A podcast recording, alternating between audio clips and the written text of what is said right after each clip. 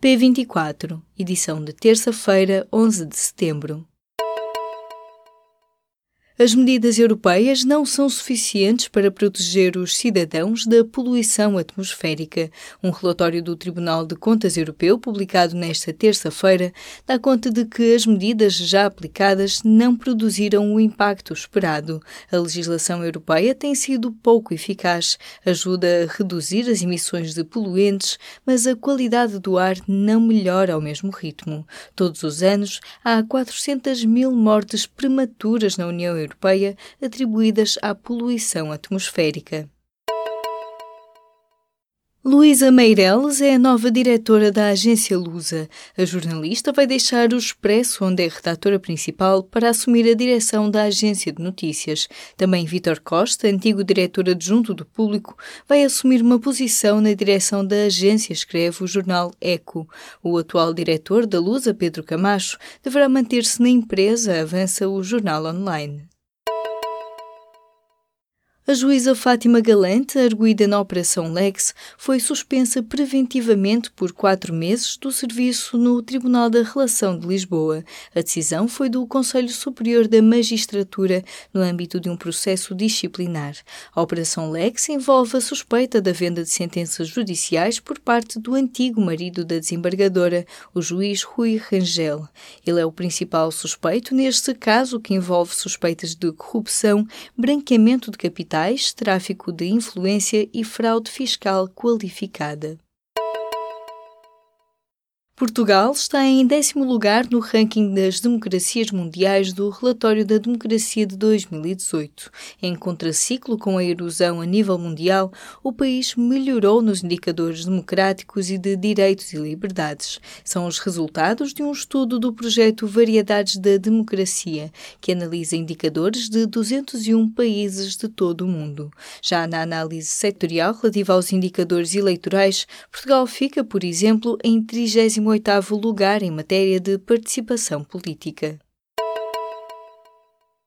Catarina Martins está confiante na aprovação da taxa para travar a especulação imobiliária e aumentar a receita fiscal. O imposto semelhante à taxação dos movimentos da especulação em bolsa, mas que já foi apelidada de taxa Robles.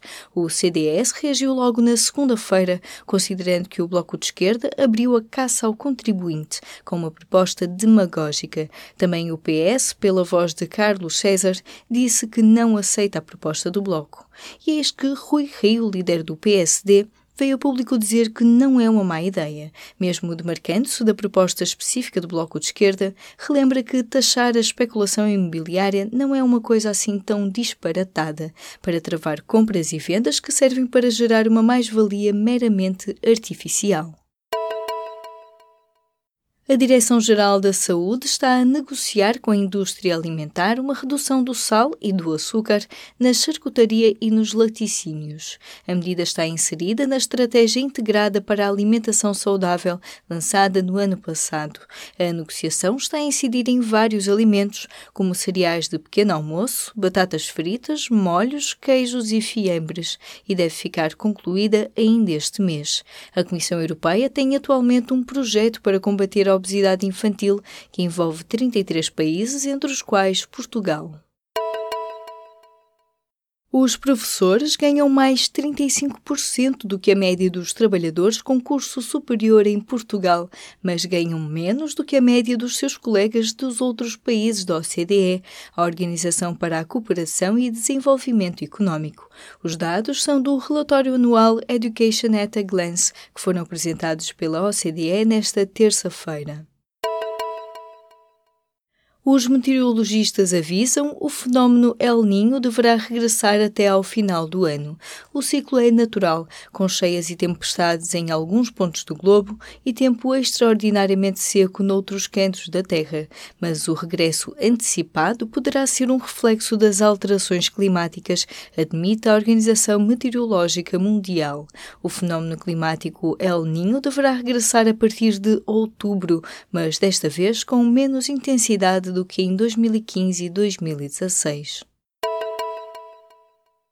A sétima edição do projeto Medicina Vai levou mais de 50 estudantes da Universidade do Porto até Sesimbra. Fizeram rastreios, ações de educação sexual, atividades com idosos para promover o envelhecimento ativo e atividades com crianças para lhes tirar o medo dos hospitais. Leia o que acontece quando a medicina sai da faculdade para levar saúde a zonas carenciadas na reportagem da secção de Sociedade ou em público.pt. Nos Açores, na ilha de Santa Maria, há uma estação de recolha de dados para estudos de sismos, georreferenciação, vigilância e riscos naturais. Vigia-se o universo para monitorizar o movimento do eixo da Terra. Leia sobre a estação nos Açores da Rede Atlântica de Estações Geodinâmicas e Espaciais na edição desta terça-feira ou em público.pt.